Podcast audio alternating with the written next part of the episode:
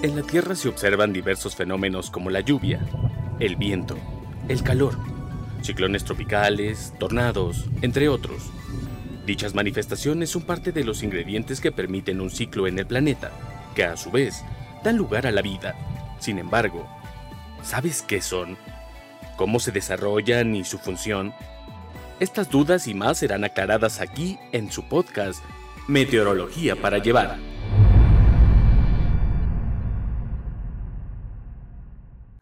Bienvenidos a un episodio más de su podcast Meteorología para llevar. Hoy tenemos el gusto de conversar nuevamente con Rafael Trejo Vázquez. Él es licenciado en Ciencias Atmosféricas por la Universidad Veracruzana. Ingresó al Servicio Meteorológico Nacional de la Conagua en el año 2010 como meteorólogo previsor y actualmente es subgerente de pronóstico meteorológico. Hoy nos contará detalles sobre la temporada de ciclones tropicales 2021 que finalizó el 30 de noviembre. Bienvenido, Rafael. Gracias, Sandra. Muchas gracias por la invitación. Sabemos que la temporada de ciclones tropicales inició el 15 de mayo en el Océano Pacífico y el 1 de junio en el Océano Atlántico y ambas finalizaron el 30 de noviembre. ¿Cómo describirías esta temporada y qué características la hace diferente de las demás? Te comento que esta temporada 2021 fue muy activa, ya que se formaron 40 ciclones tropicales, 19 en el lado del, Océano Pacífico y 21 en el Océano Atlántico. Y también te menciono que esta temporada inició antes de la fecha establecida oficialmente, que como tú lo mencionas, fue el 15 de mayo en el Océano Pacífico y el 1 de junio en el Océano Atlántico. ¿Y qué tanto se adelantaron el inicio de las temporadas en, ambas cuencas? Fue unos días nada más. En el Océano Pacífico fue el 9 de mayo y en el Océano Atlántico el 23 de mayo. En esta temporada, ¿cuántos ciclones tropicales impactaron directamente las costas de México y cuál fue la categoría más alta que se registró de un ciclón al impactar eh, México? Te comento que fueron ocho ciclones tropicales que tuvieron afectación al territorio nacional. De estos ocho, únicamente seis tocaron tierra. Fueron cinco por el lado del Océano Pacífico y uno por el Océano Atlántico. Los del Pacífico fue la tormenta tropical Dolores, así como los huracanes Nora, Olaf, Pamela y Rick. Y en el Océano Atlántico eh, fue Grace, el cual tuvo dos impactos, uno en la costa de Quintana Roo y el segundo en las costas de Veracruz. Grace precisamente fue un huracán categoría 3, el cual sostuvo vientos sostenidos de 205 kilómetros por hora con rachas de hasta 250 kilómetros por hora. Es por eso que Grace fue el huracán con mayor intensidad que tocó costas nacionales. Ok, muy bien. Hablando de, las trayectorias y de las direcciones de los que presentan los ciclones tropicales, sabemos que algunos eh, presentan diferentes eh, movimientos. Este año, ¿qué ciclón fue el que presentó una, trayectoria mucho más errática, la cual les haya complicado más pronosticar el día del impacto y la región.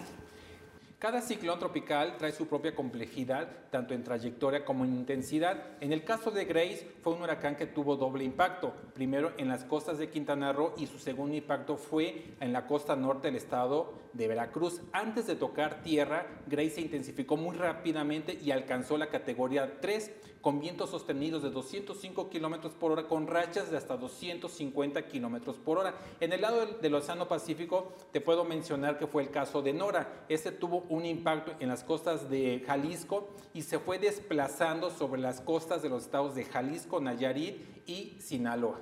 Tomando como referencia los dos ejemplos que me diste, tanto de Nora como de Grace, en este caso Nora que impactó y posteriormente siguió avanzando sobre la costa de Jalisco, Nayarit y Sinaloa, y Grace que tuvo dos impactos, estos factores influyen para que a ustedes como meteorólogos se les dificulte eh, realizar el pronóstico de qué día va a impactar la hora y la región en donde se llevará a cabo el impacto del ciclón? para saber, nosotros siempre manejamos un cono de incertidumbre y manejamos puntos de referencia, municipios, localidades, donde puede tocar el sistema. Además, también manejamos rangos de horas en las que puede tocar tierra. Todo eso se va a calcular dependiendo la velocidad y la distancia a la que esté el sistema de las costas nacionales. Es muy importante que la población esté enterada, pero también es muy importante saber las consecuencias que va a dejar este sistema. Me refiero a la cantidad de lluvia, al oleaje, a los vientos que se pueden registrar en toda el área que puede estar afectada por el arribo de un sistema tropical. Y hablando de los efectos y de, y todos las consecuencias que trae consigo un ciclón tropical a la hora de impactar un estado de, la República, este año, ¿cuál fue el ciclón que más lluvia dejó para México?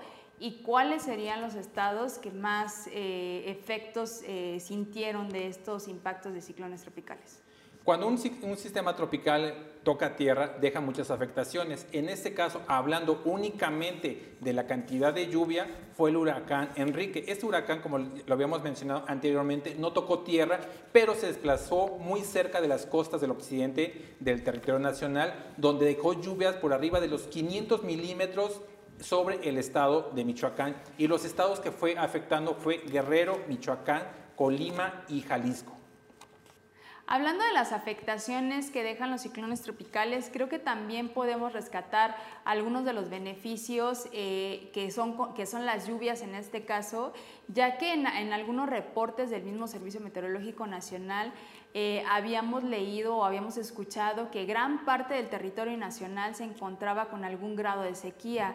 Eh, gracias a estas lluvias ayudó a que esto redujera Así es, debido a la cantidad de ciclones tropicales que afectaron el territorio nacional, que en esta temporada fueron ocho, sí se redujo drásticamente la sequía a nivel nacional, viéndose más afectados los estados del noroeste, el occidente, el sur, sureste, península Yucatán y el oriente del territorio nacional. También te, te menciono que no únicamente los ciclones tropicales dejaron lluvias importantes en el territorio nacional. También tuvimos el monzón mexicano, el cual ayudó el noroeste del territorio nacional y el paso de ondas tropicales también favorecen a que se registren lluvias importantes en el territorio nacional.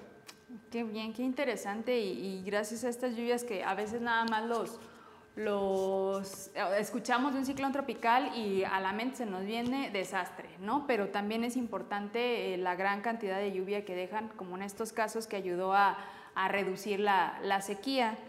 Pero eh, también quisiéramos saber qué acciones implementa el Servicio Meteorológico Nacional durante la temporada de ciclones tropicales. El Servicio Meteorológico Nacional mantiene vigilancia los 365 días del año, las 24 horas del día, ya sea por afectaciones de ciclones tropicales o de sistemas invernales, como es en este caso los frentes fríos o tormentas invernales. Cuando se va a presentar o cuando se está formando un ciclón tropical, se mantiene ya una estrecha vigilancia del sistema. También se mantiene una comunicación con el Centro Nacional de Huracanes. Te comento que cuando los ciclones tropicales están a menos de 500 kilómetros de las costas nacionales, se realizan avisos cada tres horas.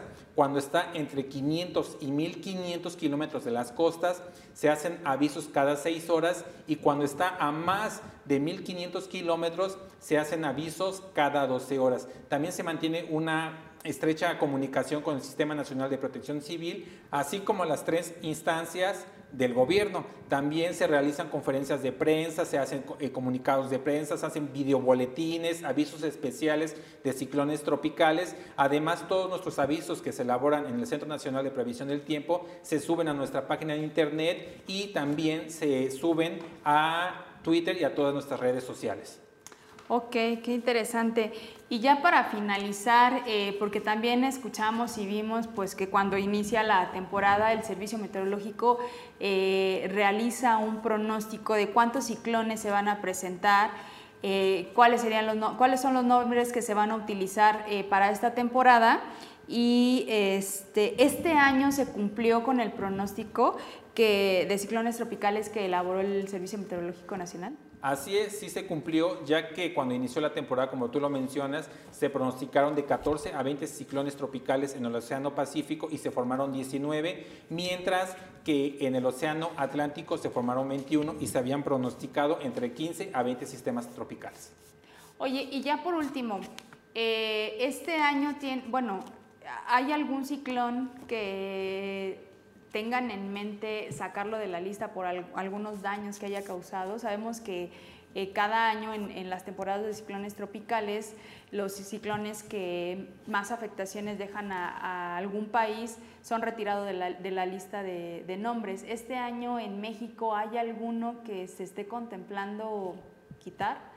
No, en México no, porque el, único huracán que alcanzó una categoría importante fue Grace y alcanzó únicamente la categoría 3. Bueno, aunque ya haya finalizado la temporada de ciclones de este año, ¿podrías darle a la población alguna recomendación eh, en caso de algún ciclón tropical? Claro que sí, aunque ya haya terminado la temporada de lluvias que terminó este 30 de noviembre, no significa que deje de llover. También ahora tenemos la presencia de frentes fríos, los cuales también pueden dejar lluvias importantes, además del descenso de temperatura y vientos muy fuertes a lo largo del litoral del Golfo de México. Por eso invito a toda la población a estar muy atentos a los avisos y boletines que emite el Servicio Meteorológico Nacional. Ok, muchas gracias Rafael por toda esta información que nos compartiste. Gracias por la invitación. Muchas gracias por habernos acompañado a un episodio más de su podcast Meteorología para Llevar. No se olviden de escucharnos en Spotify y los invitamos a que nos sigan en nuestro canal de YouTube SMN México. Hasta luego.